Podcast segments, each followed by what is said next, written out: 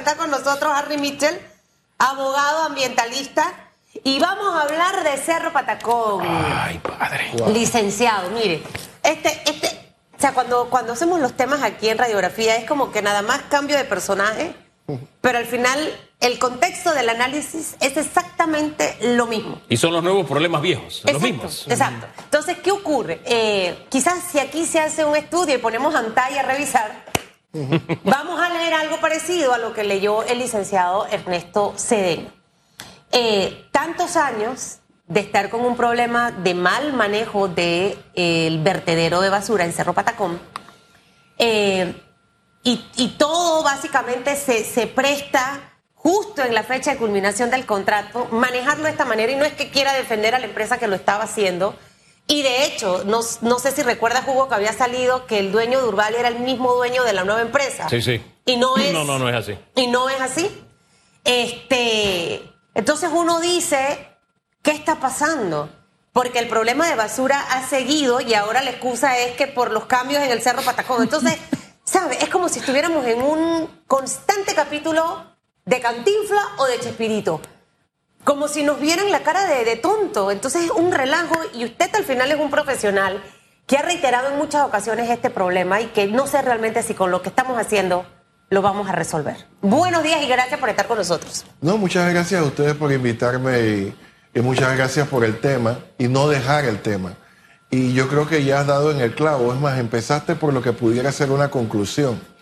El ecosistema político panameño parece que no es compatible con el ecosistema jurídico que corresponde en este caso al deber público de que las instituciones deben proveer los servicios al país. Voy a hablar algo que, suena como sorprendente, pero la constitución establece que es el municipio el que brinda los servicios. En otros países, lo que es la provisión de agua, facilidades eléctricas y demás temas, los supervisa el municipio a través de concesiones. Y aquí en Panamá está esa arquitectura, por ejemplo, en lo que estamos hablando en materia de aseo. Pero por alguna razón, eh, infraconstitucionalmente, los diputados de la República eh, siempre meten una bisagra a esa autonomía municipal. Y hace ya muchos años, y no es por hablar mal de la institución, yo creo que hay buenos profesionales ahí, empezando por quien las encabeza, pero nos tiran un IDAN. Ya el municipio entonces no, no presta ese servicio, sino un ente cuya junta directiva está escrita al órgano ejecutivo. Con la autoridad de aseo décadas después, y ya hace una década y tres años, se ha hecho lo mismo. Se trató de arrebatar a los municipios de la República, arriesgando la constitucionalidad del tema, eh, este servicio de recogida de desechos. En el interior la autoridad de aseo no se ha asentado, pero en la ciudad de Panamá sí, deteriorándose cada vez más este servicio de recogida y también el tema de Cerro Patacón. Ha- Hagamos un alto allí. Imagínense esta escena. Lle- Llega alguien herido, alguien herido. Póngale la herida que usted quiera, ¿no? Y está botando sangre a borbotones, ¿no? Pero usted lo ignora. Pasan tres años. Y a los tres años dice, ¡ay, está herido de gravedad! Oye, pero tú sabías, llegó, lo viste botando sangre. ¿Por qué no has hecho nada en tres años? Eso es lo que me viene a memoria cada vez que veo al gobierno decir el desastre ecológico de Urbalia en el vertedero. Pero espérate, esa no era la República de Urbalia. Esa es la República de Panamá. Tú tenías que hacer valer las leyes panameñas y si es un desastre, había un desastre con tu visto bueno, con tu omisión, para utilizar la palabra que, repitió varias veces su colega hace unos minutos. Eso a mí me deja un mal sabor de boca.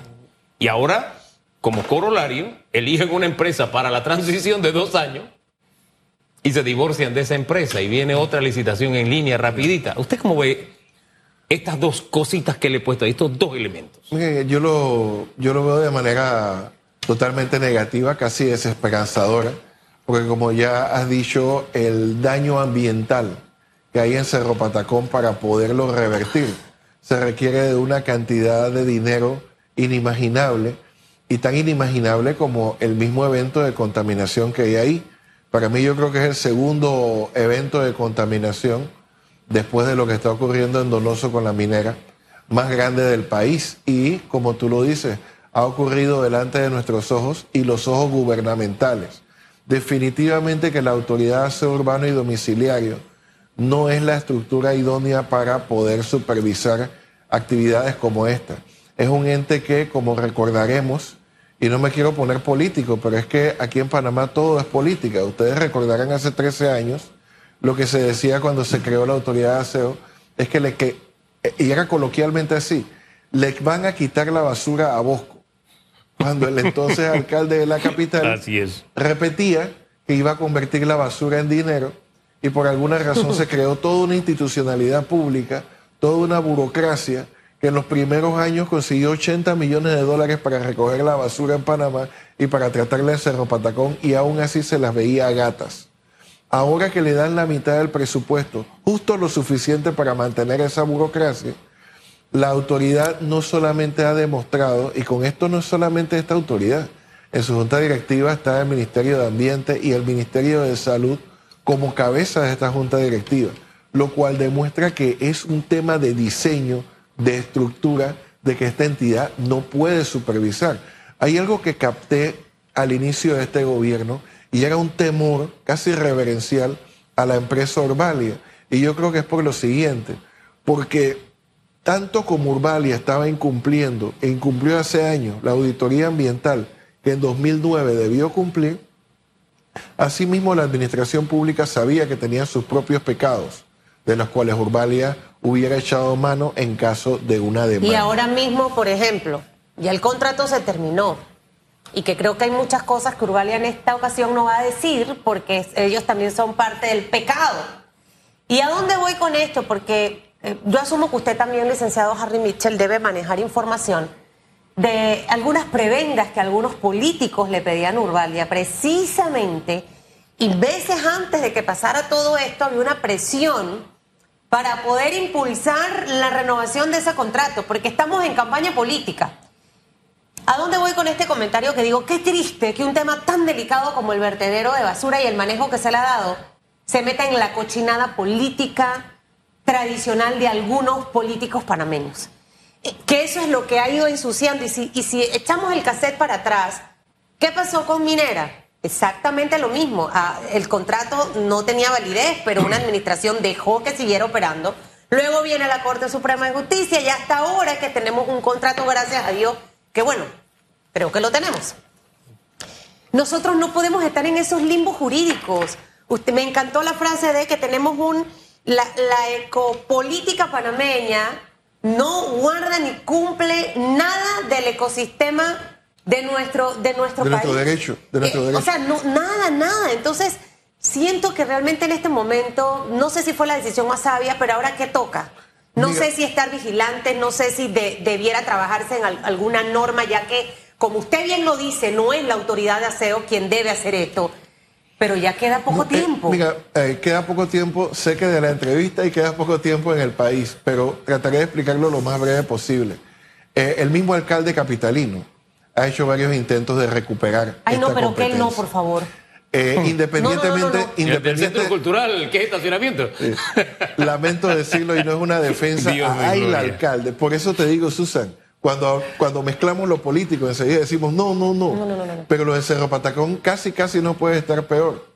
Así que les corresponde a los municipios, incluso el municipio rico con la infraestructura, el quizá el único municipio con una infraestructura económica tan grande como el de Panamá. Pero si no maneja otros temas importantes. no, no me refiero al, alcalde. Ah, me refiero a la estructura municipal. Sí, pero lo que pasa es que en la ciudad de Panamá tendría que ser a través de la alcaldía de Panamá. Exacto. Eh, y, efectivamente creo que esa no sería obviamente la eh, solución. lo que pasa es que tú como yo, Susana Elizabeth, y todos los que nos escuchan, sabemos que la parte política eh, rompe con lo jurídico. al político no le gusta la restricción de la ley. Y hablaste del contrato minero y ojalá algún día me inviten para hablar de esto.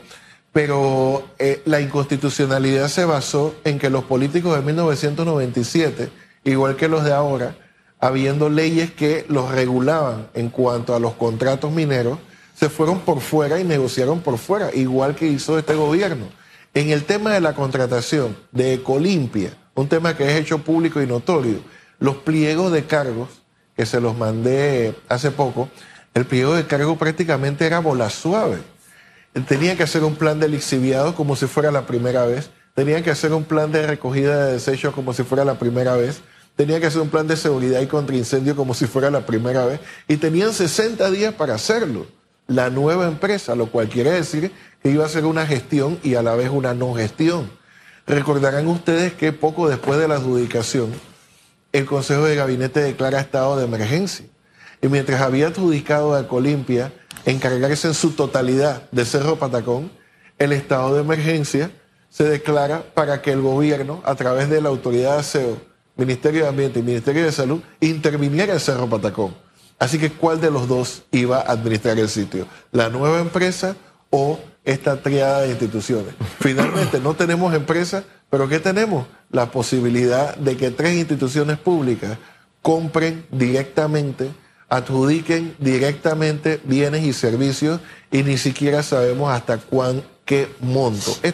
uno, de los grandes problemas que ha tenido esta administración ha sido que no, no, nos ha demostrado que no puede eh, masticar chicle y caminar a la vez. O sea, mientras estuvieron metidos en el tema de la pandemia, es como si este país no existiera absolutamente nada más. Entendemos la magnitud de lo que pasó, pero otros países demostraron que se podía manejar la pandemia con éxito y no detener la economía. Buscaron las fórmulas. Hombre, en Panamá hubo un caso exitoso, Minera Panamá, por poner un ejemplo. Ellos crearon los mecanismos para no dejar de funcionar.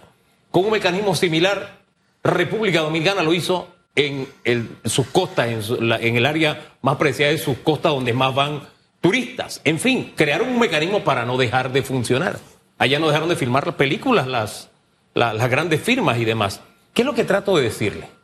Pasaron tres años y este gobierno, que sabía que había un problema, vino ahora de que atenderlo de urgencia, ¿no? Y cada excusa es peor que la anterior. Cuando dicen, no, declaramos estado de emergencia, entonces le decimos, bueno, eso va a comprar equipo. Y dice, sí, pero no se preocupen que vamos a usar lo que está en el presupuesto de la autoridad de aseo. Es decir, lo que tenías planificado comprar con ese dinero, ya no lo vas a poder comprar porque ahora tienes que comprar equipo. Entonces, te van creando una serie de enredos y de complicaciones para decirte que es una empresa que va a estar funcionando dos años para decidir en dos años lo que se va a seguir haciendo. Hombre, usted ha tenido tres años para hacerlo. Y ya tenían seis meses para hacer planes. Digo, dos meses para Eso no fue algo de que se, nos despertamos de que, ay, tenemos que hacer algo con Cerro Patagón, o que nos sorprendió. Todos lo sabíamos. Entonces es una vergüenza que después de todo lo vivido, ahora estemos pasando esto. ¿Cuál sería la mejor salida o la salida práctica? Porque al final tenemos un problema. Bueno, yo que, creo... que, la, que se encargue la, autoridad de aseo por los dos años y que decidamos qué vamos a hacer con la basura, porque incluso ahí la empresa tenía un negocio de generación de energía que ellos mismos dijeron, no, eso era nuestro. Espérate, la concesión establecía que tú podías hacer negocio con mi basura sin que el ciudadano recibiera beneficio de lo que tú tenías como negocio. La que viene, ¿qué va a hacer con eso? Ahora me dicen que es que eso no está funcionando. En fin, porque para, cada cosa hay una excusa, ¿no? Entonces, ¿Qué es lo que más nos conviene como país, a los ciudadanos, no al gobierno, no a los políticos, a los ciudadanos, qué es lo que más nos conviene con este tema? No, la ley 51 de 2010 establece que los desechos eh, son del Estado. Y por cierto, lo que conviene al usuario, este es el gran problema de los servicios públicos, ya sea eh, en todo, en agua, en desechos, en transporte, que Susan lo hablaba antes de que yo entrara. Eh, el usuario debe ser la meta de todo. Eh, sin embargo, el usuario también tiene que cambiar. Recordemos que esto es un servicio público y no existe servicio público que pueda prosperar si no se puede autosostener. Si la tasa de aseo no se recoge, no va a existir institución pública jamás que pueda paliar ni política ni, ni a modo de asistencialismo esta carencia del servicio público. Yo no pusiera a Minera Panamá como ejemplo porque esta empresa ha demostrado que si tiene los contactos correctos ni siquiera necesita tener contrato para operar. La salida tiene que ser jurídica. Y resulta que pareciera que nuestro gobierno no solamente sabe o no sabe de temas ambientales, sino que el meollo de la mayoría de los problemas que llegan a escándalo en la gestión pública panameña tienen que ver con la contratación pública y el deseo que tiene el funcionario público, mitad funcionario y mitad político, de despojarse de las restricciones de esta ley de contratación pública y tratar la adjudicación directa como si fuera la generalidad y no al revés. Hay distintos casos. El caso del puerto de cruceros, por ejemplo, que todos nos hemos escandalizado por las exclusividades que han hecho, apenas eh, se les fue adjudicado el lugar y vienen los puertos, los cruceros y se presenta la eh, exclusividad. El tema de la misma contratación minera, es un asunto que ah, no solamente ha causado polémica, sino que ha causado que tanto el gobierno como la empresa eh, dispersen propaganda pública al respecto. Las contrataciones en Cerro Patacón que son contradictorias y actualmente ni siquiera tenemos. Y tenemos al Estado con facultades absolutas para contratar directamente en el lugar. Y dicho sea de paso, lo que yo vi en Gaceta Oficial para fundamentar estas contrataciones directas no son un informe económico, son un informe sancionatorio del Ministerio de Ambiente. Ahora, mire que parte de lo que se va a hacer ahora es un estudio para decidir qué hacemos con la basura. Nosotros le pegamos al BID un estudio cuando el señor Varela prometió que este tema pasaba al municipio. Y al final terminó decidiendo no pasárselo al municipio. Ya sabemos la historia. Entonces aquellos polvos han traído estos lodos, ¿no? Pero se hizo un estudio de cómo administrar los desechos hasta el 2027. Si la memoria no es infiel, el 2024 mm, es antes del 2027. O sea, un estudio que todavía tiene vigencia. Es lo que me dice la lógica sencilla y común. El gobierno actual dice que no sabe de ese estudio. O sea, yo no sé qué pasa de gobierno a gobierno que nosotros pagamos, pagamos, nos cuesta estos planes. cuando viene el otro, dice, tenemos que hacer un estudio y un plan. Entonces, ¿qué hacemos con ese que nos costó tanto y que dice qué tenemos que hacer hasta el 2027? Sí, aquel plan no solamente contempló Cerro Patacón, sino también todos los vertederos a cielo abierto del país. ¿Ese del BID? Eh, sí. Ok. Mire, eh, pica y se tiene, la ¿Usted tiene acceso de, ese estudio o lo tiene el BID? Lo tuve. No, lo tuve en su momento. Creo que también la misma autoridad de aseo, ah, no, pero lo votaron. quizás los estoy confundiendo, hizo un plan que lo terminó en el 2018, contempló todos los, los vertederos a cielo abierto, contempló Cerro Patacón. Sin embargo, ya él mismo ha quedado desactualizado. esto, es como que, esto es como que usted en su casa, Celestino, vamos a hacer la terraza. Ah, no. Eh, pagué el diseño, me costó mil dólares. Déjame buscar a Hugo que me lo haga. ¿Cuánto me cobra Hugo? Bueno, va a costarte 1.500 dólares. Dale, vamos a hacerlo. Ah, no, guarda el estudio de Hugo también. Ya llevo, o sea, ¿usted haría eso en su casa? No. Pero nuestros líderes sí hacen eso con su plata y con la mía. Mire, ojalá que este tema, licenciado Harry Mitchell, eh, eh, pueda verse con profundidad. Me gustaría, porque yo son pocas las esperanzas que mantengo en esta administración de resolver el tema del vertedero o de avanzar dejar algo hecho porque ni sé si será bueno porque si no sé si el otro agarra y lo tira a la basura y entonces vuelta y empieza de cero. Eh, pero me gustaría hablar a, escuchar hablar a los aspirantes a la presidencia de ese tema también, porque nada más no es hablar. Es que no es popular, Susana Elizabeth. Pero debe ser popular, porque nos afecta a la ciudadanía. No, porque le va, eh, el presidente o aspirante a, o responsable tiene que decirle a las personas que por los servicios se paga y la tasa de aseo tiene que pagarse. Acá estamos en, mayoría subsidiados por el tema de la autoridad de aseo. Porque si bien la salud es un derecho, el artículo 109 de la Constitución también lo establece como un deber del individuo. Y el pagar la tasa de aseo es parte de esos deberes. La mayor parte de la población no la paga y no concibe de que el tema de aseo es algo en lo que deben contribuir. Es que, es que ahí pasa en gran medida como el agua. Hay gente que dice, ¿yo para qué voy a pagar el agua si no recibo el agua? ¿Eh? ¿O cómo van a hablar de aumento de tarifa si recibo un mal servicio de agua? Entonces, aquí es como que, ¿qué hacemos primero? ¿Qué ponemos delante? ¿Los bueyes o ponemos delante la carreta? Y por lo general se quiere apretar al ciudadano. Yo ahí soy partidario de que usted mejore el servicio y entonces el ciudadano responda. Porque lo que recibe el ciudadano no es. Mire, yo, yo tengo mis servicios al día, no hay problema. Pero fíjense, yo le conté lo de la electricidad. ¿A quién acudo yo para que esa empresa que todos los días tienen el área de residuo, el mandamiento número 11, ese es un mandamiento número 11 y lo cumple bien, de todos los días tener un bendito apagón? O sea, todo mi artículo, todo, todo tiene un protector de voltaje porque ya sé que eso ocurre. A las 8 de la mañana, ¡rum! arranca la, la, la- la máquina que contamina a propósito, ¿no? Pero ¿qué nos queda? Si no hay una autoridad que le diga a esas empresas, tu servicio tiene que ser continuo. Y lo mismo un detalle al lado de lo que le pasa a la gente del sector oeste. Es es que ya se ha tratado en el tema de agua, por ejemplo. Durante el gobierno pasado veíamos que las potabilizadoras las hacía Conades. Eh, eso era la parte de agua. Y hubo escándalo, Oye, ¿cuántos hubo millones se perdieron en ese de mano en mano? Y el alcantarillado, en, eh, por lo menos en la ciudad, es saneamiento de Bahía, saneamiento de Bahía, que ahora es saneamiento de Panamá. Ajá. Y eso no está contra una tasa. O sea que tenemos un IDAN que hacía o hace, bueno, a veces las hace la ACP, las hizo el CONADES en el gobierno pasado.